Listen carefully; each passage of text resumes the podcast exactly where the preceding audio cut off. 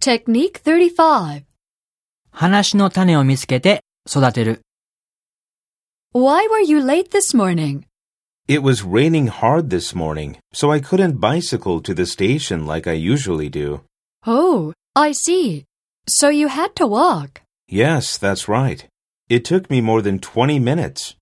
Speaking of bicycles, did you know that Sarah is giving a talk about her bicycle travels in China tonight?